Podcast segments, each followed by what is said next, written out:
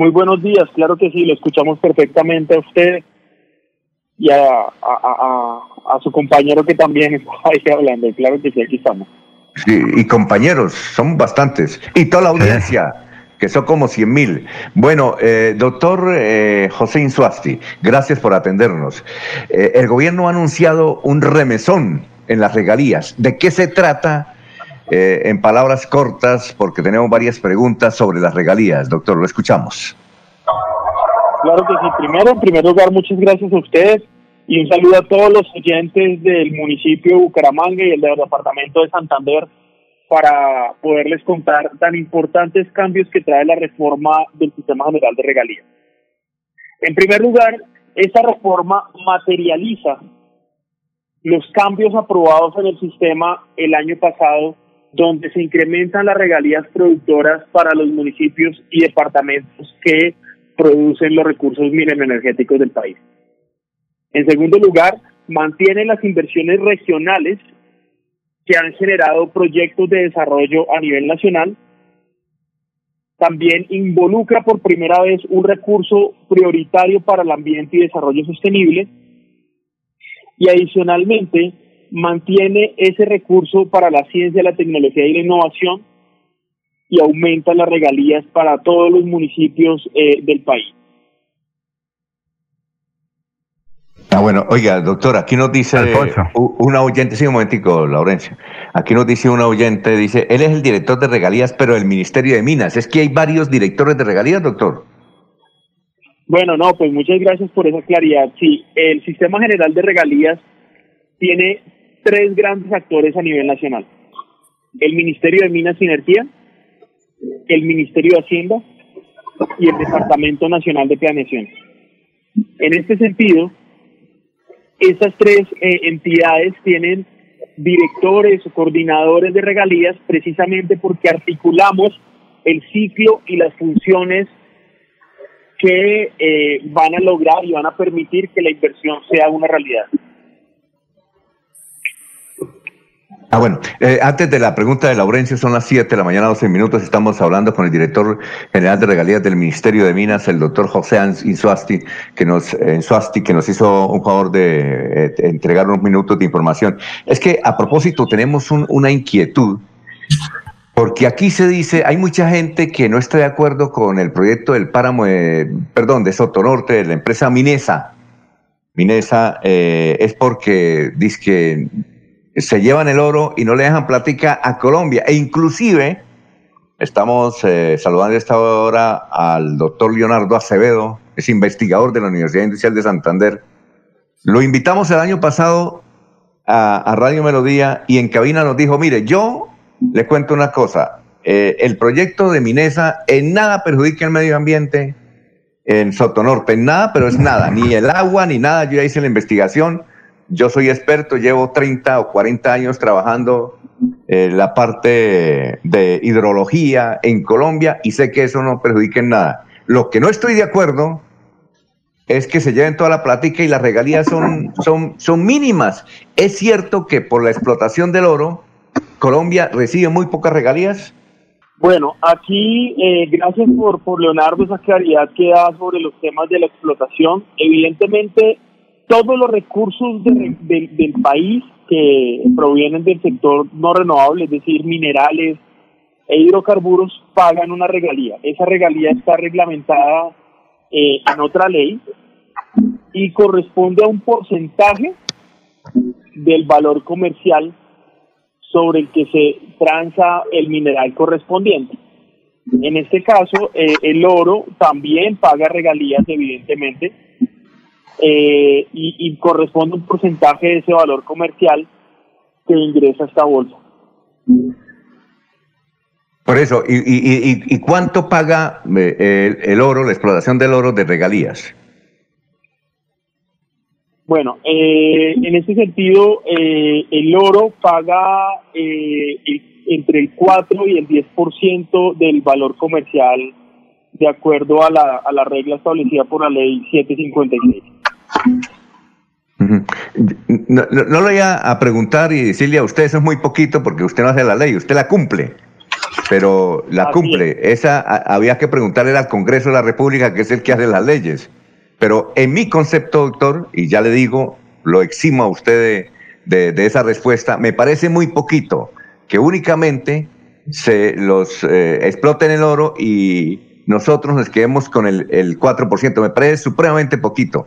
Pero si usted quiere referirse al tema, hágalo. Pero yo entiendo que usted únicamente cumple lo que dice la ley.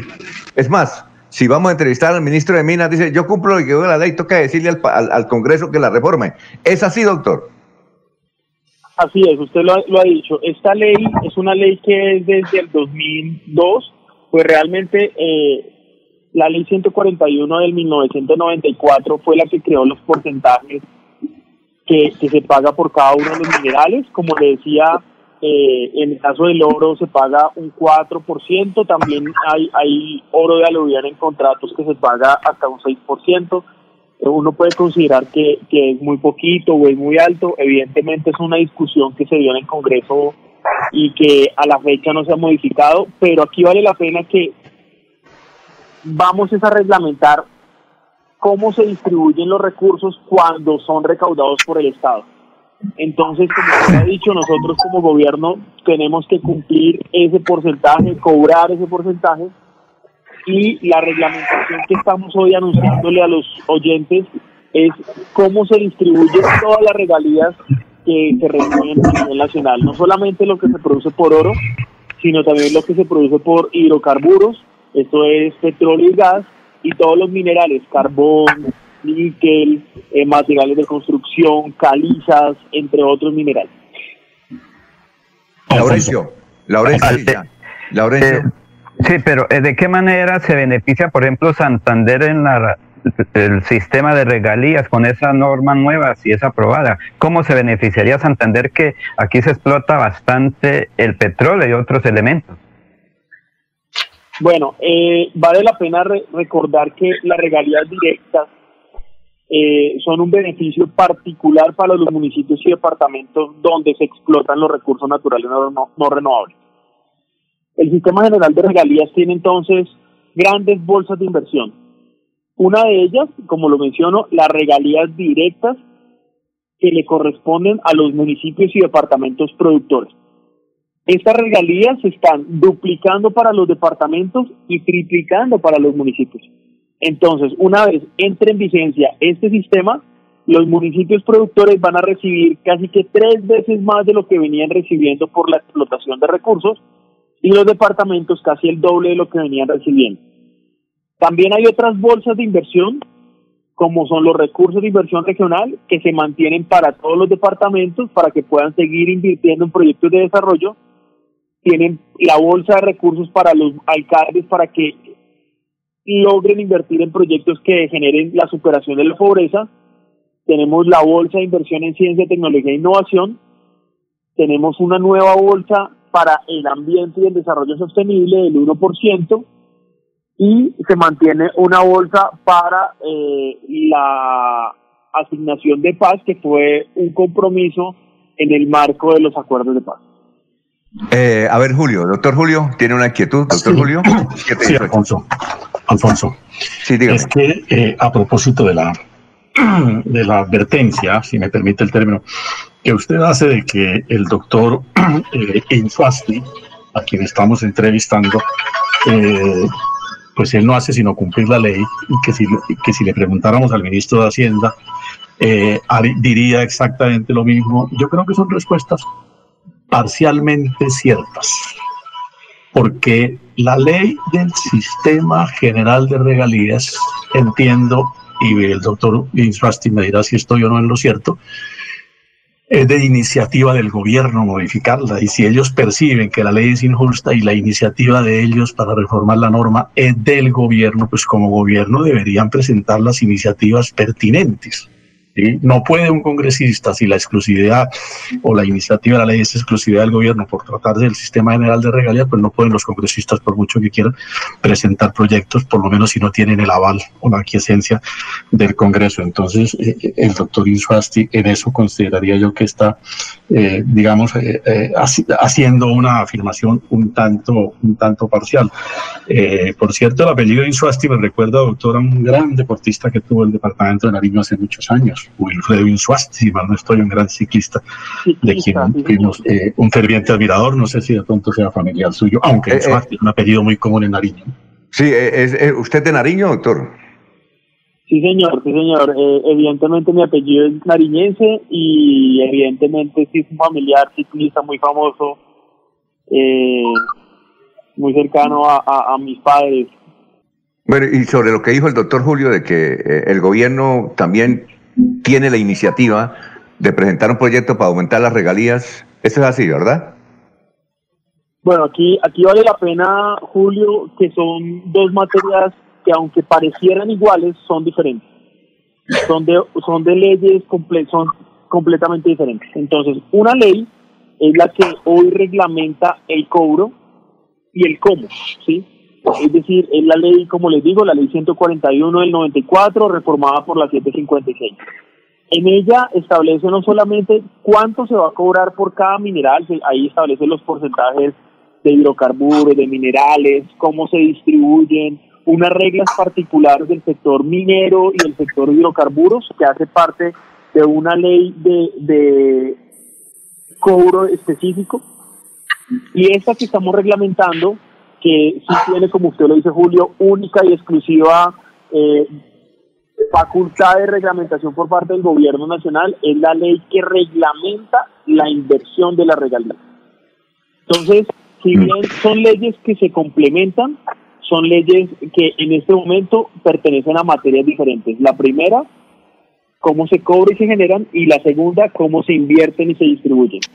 Entonces, eh, como usted lo menciona, Julio, el gobierno evidentemente podrá y deberá estudiar esas, estas situaciones y estos comentarios que usted nos realiza, evidentemente valorando todo el, el panorama de, de, cobro a las empresas que lo explotan, no solamente las regalías, sino también a manera impositiva, a manera eh, de compensaciones ambientales. Entonces, e, estos cobros que se realizan eh, a la extracción tienen que verse de manera integral eh, y corresponden a otra norma pero, pero como usted lo dice, Julio, hace parte también de la responsabilidad del gobierno y el gobierno permanentemente estudia este, este proceso y si se requiere generar algún tipo de cambio, pues será sujeto de otra norma. Bueno, eh, eh, César, usted tiene una observación, pero ¿es con el doctor o sin el doctor? Porque es que tenemos que ir a unos comerciales y ahí está Soel desde Barranca Bermeja eh, levantándome la mano. ¿Usted, su observación es para que la escuche el doctor o no? No, no, no, es para ¿No? que porque él es del gobierno y él ejecuta, él está para. Ah, bueno, perfecto. Ah, y no para criticar. Entonces, yo quiero ser un observador después de que él se retire. Listo, perfecto. Entonces, eh, el doctor eh, Insuasti, José Insuasti, director de regalías de Mimina, muchas gracias por haber estado en Radio Melodía. No, pues muchas gracias a usted, a todos los oyentes del departamento, de la ciudad de Bucaramanga. Aquí simplemente como mensaje final. Primero, las regalías directas se van a aumentar para todos los municipios y departamentos.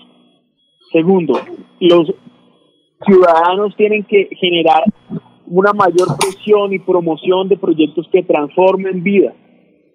Tercero, los recursos naturales no renovables generan riqueza para todo el país.